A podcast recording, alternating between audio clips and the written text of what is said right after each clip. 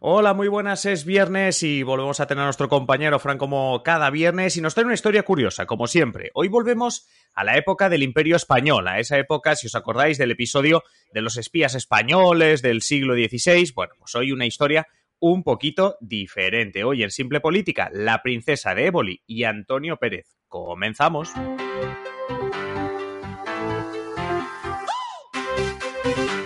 Os habla Adrián Caballero y esto es Simple Política, el podcast que trata de simplificar y traducir todos esos conceptos, estrategias y temas que están presentes cada día en los medios y que nos gustaría entender mejor. Y antes de irnos a esa época del Imperio Español, saludamos a nuestro compañero Francisco Javier Rodríguez. Fran, muy buenas.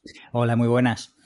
Eh, hoy vamos a recuperar dos personajes de, bueno, como decíamos, del Imperio Español, ¿no? Que dieron mucho que hablar en ese, en ese momento, de uno como decía yo en la intro, ¿no? Ya habíamos hablado cuando hablamos de la historia del espionaje español, pero del otro personaje, de la otra, eh, no habíamos todavía casi hablado. Es, eh, estamos hablando, lo hemos dicho en la introducción, Antonio Pérez y Ana de Mendoza, más conocida como la princesa de Éboli. Dos personajes que sí, que dieron mucho que hablar en la España del siglo XVI, que quizá ahora, pues, mm, la princesa de Éboli sí que es verdad que me suena un poco el nombre, pero no la historia, así que cuéntanos un poquito más. Pues mira, como bien has dicho, a Antonio Pérez y Ana de Mendoza, ¿no? La princesa de Éboli, dieron muchísimo de qué hablar, ¿no? Y generaron más de un dolor de cabeza, pues, al rey de entonces, a Felipe II, ¿no? Sobre el primero, como ya has comentado, si recordáis, pues hablamos en el episodio sobre el espionaje español, que era el 568, si no me equivoco. Antonio Pérez, eh, pues bueno, digamos que fue un alto cargo de la corte, una auténtica mano derecha de Felipe II y que acabó cayendo en desgracia después de protagonizar una conspiración que acabó con la vida de Juan Escobedo, que era secretario de don Juan de Austria, que era el hermano bastardo del rey. Vaya lío de familia, como siempre. Como siempre, ¿no? Bueno, ahora lo explicaremos más a fondo. Esto es una pequeña introducción porque Antonio Pérez, hay que decir que estaba mal metiendo entre don Juan y el rey Felipe. Y, entonces, como Escobedo, digamos que mm, se estaba coscando de lo que estaba pasando, pues Antonio Pérez convenció al rey, pero decía, hay que asesinar a Escobedo. Ya, Escobedo, antiguo compañero de, Pérez, como veremos, ¿no? Eh, podía ser de la lengua y digo, pues a este hay que cargárselo. Y a que no sabéis dónde sucedió, dónde pasó Escobedo la tarde antes de ser emboscado en Madrid y que le limpiaran el forro. Pues sí, premio, pasando la tarde en casa de la princesa de Éboli. Bueno, aquí, aquí no. O sea, esto no es una revista de cotilleos, pero creo que aquí, aquí había algo, ¿no? Es el, el, sálvame de la época, ¿no? Solo que aquí hoy en día se insultan. Antiguamente, pues se, se clavaban las espadas. Solo, era el cotilleo, ¿no? De quién está con quién. Correcto, ¿no? Mira, la, la, verdad es que muchos implicaron a Ana de Mendoza, la princesa de Éboli, en la muerte de Escobedo. Pero antes de seguir con esta intriga palaciega, y como los buenos thrillers, estos que una vez que te han mostrado final, pues retroceden para explicarte todo el contexto, pues vamos a hablar del pasado de, todos estos personajes, ¿no?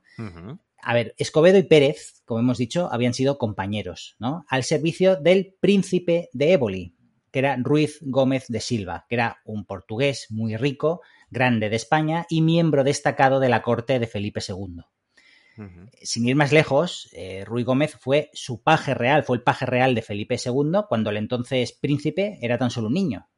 Era el, príncipe de Époli, digamos que fue compañero de juegos del futuro Felipe II. ¿Vale? Así que imagínate, pues hicieron amigos y como recompensa Felipe II lo acabaría nombrando gentilhombre de cámara, que es una especie de consejeros que me recuerdan un poco... Eh, suena que tienes una posición importante. Hombre de cámara, ¿no? Gentil hombre de cámara, ¿no? A mí me recuerdan un poco, no obstante, a, los toys, ¿no? Que se trajo consigo Neymar cuando vino a Barcelona, ¿no? Toda esta camarilla. Exacto. Que seguramente la vida mal no la lleva. Por no hacer nada, ¿no? Por estar a su lado. Pues sí. a lo mejor sí, ¿no? A lo mejor es un, papel muy parecido, ¿no? De vas a vivir bien sin hacer demasiado. Sí, sí, no, al final, pues, pues un hombre de confianza, ¿no? Ante, hoy en día, pues eh, los gobiernos se eligen en las urnas, pues entonces pues se elegían por, las, por el nacimiento, las amistades, etcétera, ¿no? Sí, sí. Eh, entonces Felipe, ¿no? Pensó que lo único que le faltaba a Ruy Gómez, ¿no? Era una mujer de la nobleza castellana, que se entroncara con la nobleza castellana, que era la, digamos que la nación, el colectivo, pues, pues que estaba liderando, ¿no? Todo este, este proyecto de, de monarquía, ¿no? Y tras un primer fiasco de matrimonio concertado con Teresa de Toledo, que era una mujer que se metió a monja una vez, pues antes de casarse con Ruy Gómez, ¿no? yo no quiero decir nada. Bueno, era como su exilio, ¿no? Era como, bueno, si es la única forma de librarme de esto. Pues me meto a monja, ¿no? Bueno, pues un poco de este estilo. Entonces, la segunda opción fue precisamente Ana de Mendoza, que era una noble de la poderosa Casa de Mendoza, como su apellido indica, ¿no? Es aquella mujer del famoso cuadro que aparece con un parche en el ojo derecho con el típico vestido de época, de la, de, la, época del siglo XVI, ¿no? Pues seguro que habéis visto este cuadro en más de una ocasión, ¿no? Cuando se decide que se va a casar con Ruy Gómez, digamos que era jovencita, o mejor dicho, una niña con 11 años, ¿vale? De hecho, vivió con sus padres hasta que pudo consumar el matrimonio en 1557. imagínate la, el percal, ¿no? La, cuestión es que una vez casado, eh, Ruy Gómez cogió aún más importancia. De hecho, se le llegó a conocer como Rey Gómez, ¿no? con ese gracejo español que nos caracteriza. Pues, Ruy Gómez era el Rey Gómez, ¿no? porque acompañaba al rey, a Felipe II, a todas partes y era un estrecho consejero. Pero ¿qué pasa? Que Ruy Gómez acabó falleciendo en julio de 1573 de manera eh, sin esperar, bueno, no esperada en Madrid, ¿no? Sí. Y como no, pues bueno, las cosas se empiezan a complicar, ¿no? Ya, no es que antes fuera todo bien, fuera todo miel sobre hojuelas, ¿no? Sí, pero ahora, ahora va la cosa peor, ¿no? Normalmente ya una muerte o un algo así, claro, además alguien tan poderoso, alguien de la confianza de Felipe II, eh, ya, yo me lo imagino, no sé la historia, pero me estoy imaginando que, claro, que ahí empiezan los problemas. Eh, las cartas cambian, empieza, bueno, hay que se, se redistribuye todo, ¿no? De alguna manera. Pensad que los años anteriores se, había, se habían creado dos facciones dentro de la corte de Felipe II. Por una parte, los llamados ebolistas, que eran los seguidores del príncipe de Éboli, y por otra parte, los albistas, que era una facción dirigida por Fernando Álvarez de Toledo, tercer duque de Alba de Tormes. Entre ellos rivalizaban por comerle el tarro al rey. Por ejemplo, los, los, ebolistas pues eran partidarios de llegar a pactos con los rebeldes flamencos que luchaban contra el dominio español, pues darle más autonomía, ¿no? Un estatus similar al del Reino de Aragón, por ejemplo, ¿no? Mientras que los albistas creían en la mano dura. Pero estos últimos eh, no querían una guerra con Inglaterra, cosa que los ebolistas pues estaban más abiertos. Bueno. Ya, ya. Digamos que... Ahora, yo te digo una cosa. Ahora lo sigues contando, pero si estaban los ebolistas y los albistas y lo que tú dices es que se pelean por comer la cabeza a Felipe II, Felipe II tenía la cabeza como un bombo. Porque, porque macho.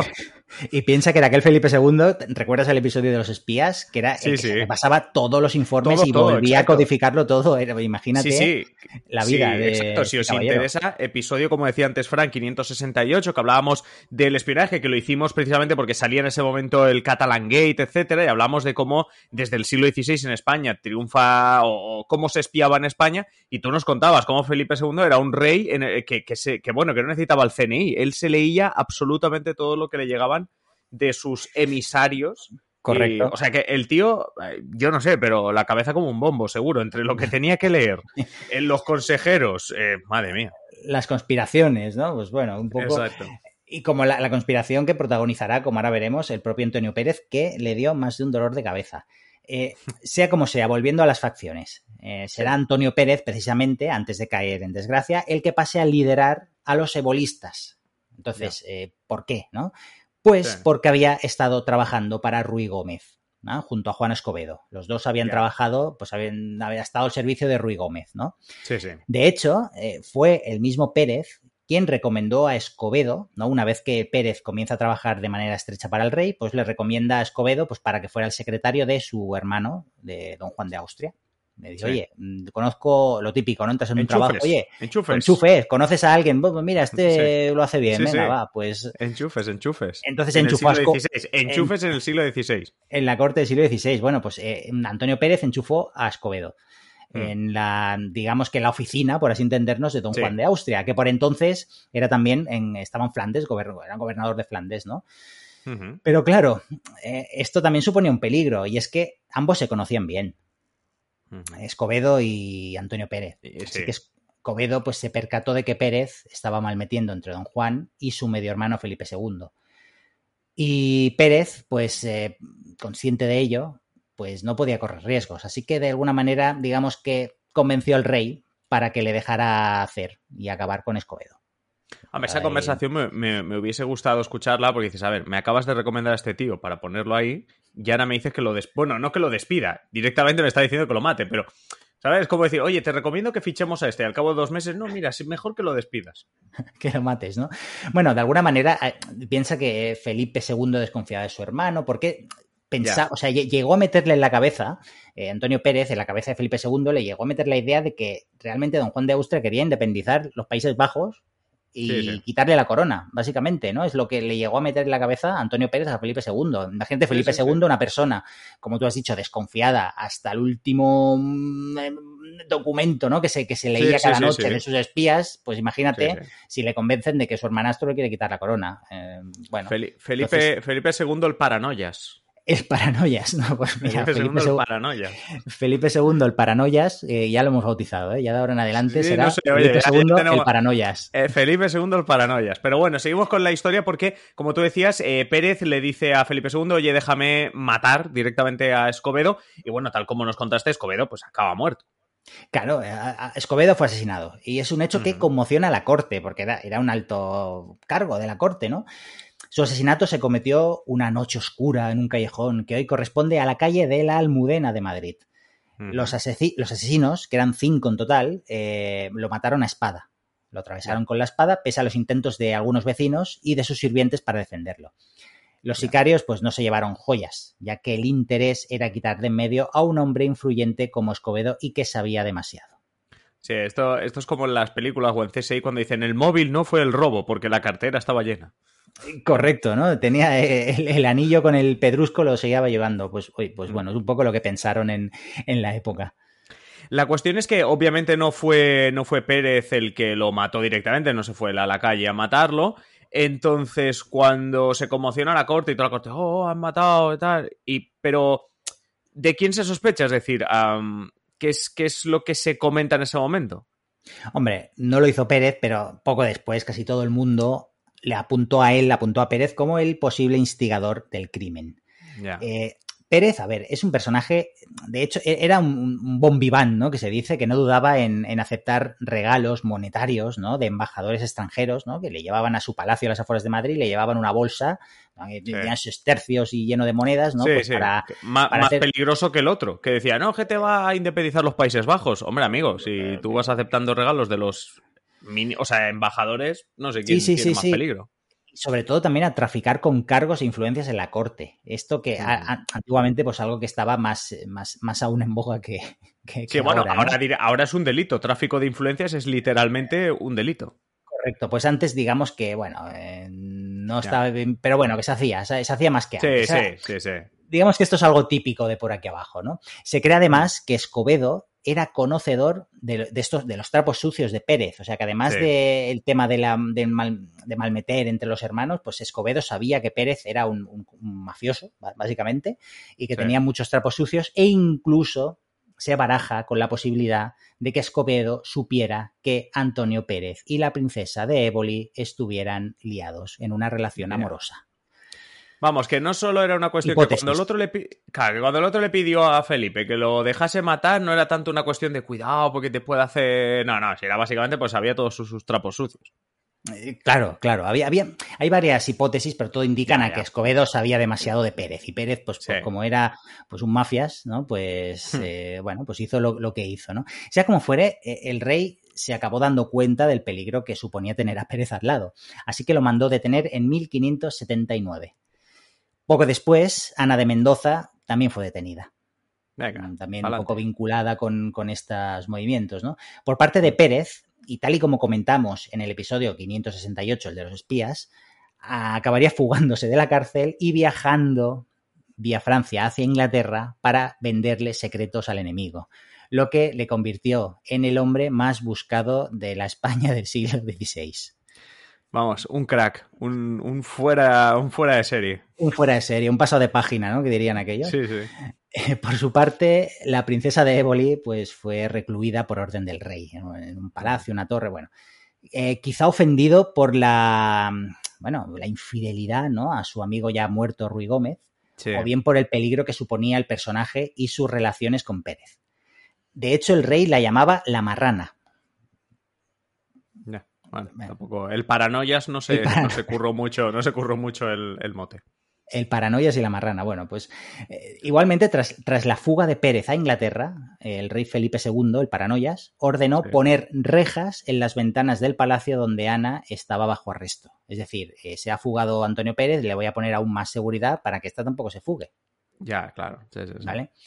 Pero hay una cuestión muy curiosa, y es que el trato que dispensó a Ana de Mendoza, a la princesa de Éboli, era muy diferente del que dio a los hijos de esta y de su amigo fallecido Ruy Gómez, a quien protegió. O sea, el rey protegió a los hijos en el fondo, claro, si, claro, si es tu amigo y esos niños son hijos de tu amigo, a ver, que dentro de lo que cabe, dentro de todas las paranoias estas, pues se acaba, se acaba entendiendo. Bueno, perdón, y ya para acabar, y como anécdota de este carácter, no sé, temperamental de Ana de Mendoza, hay que recordar que también se las tuvo, Ana de Mendoza se las tuvo nada más y nada menos que con Santa Teresa de Ávila. ¿Eso no es lo de las galletas o algo así? No sé. Bueno, es igual. Bueno, o sea, ¿a qué, ¿a qué demonios va Ana de Mendoza a meterse con Santa Teresa de Ávila? Pues sí, se las tuvieron. La, tuvieron un par de lances así, de cuál más temperamento, ¿no? Porque eh, sí, eh, Santa Teresa de Ávila, que es la, bueno, la, gran santa, ¿no? De esos versos, eh, esa, obra, ¿no? De esa relación con Dios. Mendoza, hay que decir que fundó en 1569 un monasterio carmelita en sus dominios de Pastrana. Y cuando muere su marido, poco después, ¿no? se mete a monja bajo el nombre de, atención, Ana de la Madre de Dios. Perfecto, o sea, poco, o sea, muy humilde el nombre. Muy humilde. Se mete a monja, pero claro, eh, como tú has dicho, muy humilde, sin renunciar a sus privilegios. Eh, sirvientes, claro, sirvientes, eh, esta una actitud, ¿sabes? Estas actitudes dolientes como, el, voto de pobreza, digamos que el voto de pobreza no era lo suyo. Correcto, ¿no? Así que digamos que Santa Teresa de Ávila, que es metida como estaba en la reforma carmelitana, se la llevaban los demonios, y nunca mejor dicho, cuando veía el hmm. boato de Ana de la Madre de Dios, antiguamente Ana de Mendoza. Hmm. Eh, entonces, pues el rey, pues al llegarle estas quejas, pues ordenó a la princesa de Éboli que volviera a su casa. Pero solo le hizo caso cuando Santa Teresa de Ávila se plantó e hizo que todo el convento se trasladara a Segovia. Así que dijo, para los tuyos, los míos. Sí, sí. Oye, pues no sabía yo. O sea, está bien la historia de, de, Ana de Mendoza, pero de pasada también la historia de Santa Teresa de Ávila, ¿eh? De cómo se llegó a imponer incluso. Sí, sí, como estos, esta constelación de personajes de la historia, ¿no? Que coinciden en unos mismos años y que tienen relaciones entre ellos, ¿no? Es, es curioso. Pues sí, no, la verdad que personajes, y hay un montón de, personajes y un montón de historias, que por supuesto también los que nos estáis escuchando ya sabéis que podéis dejarnos en comentarios si hay alguna historia curiosa que queráis también que comentemos en alguno de los episodios, pues por supuesto lo, podéis, lo podéis hacer. De momento esta eh, me ha gustado mucho, así que Francisco Javier Rodríguez Fran, te esperamos el viernes que viene con más historias eh, curiosas. Así que nada, muchísimas gracias y te escuchamos el viernes que viene. Gracias, nos escuchamos. Y vosotros ya sabéis, además de dejar nuestros comentarios para que, bueno, pues tengamos más temas y ideas para próximos episodios, pues ya sabéis también que podéis eh, compartir este episodio en redes, que podéis darle a cinco estrellas tanto en eh, Spotify como en Apple Podcast, le podéis dar me gusta en YouTube y en cualquiera de las plataformas. Y nada, que si sois mecenas, mañana sábado tenéis nuevo episodio, que si no lo sois, lo podéis hacer en patreon.com barra simple política y que de todas formas os escuchamos el próximo lunes con nuevos episodios. Hasta luego.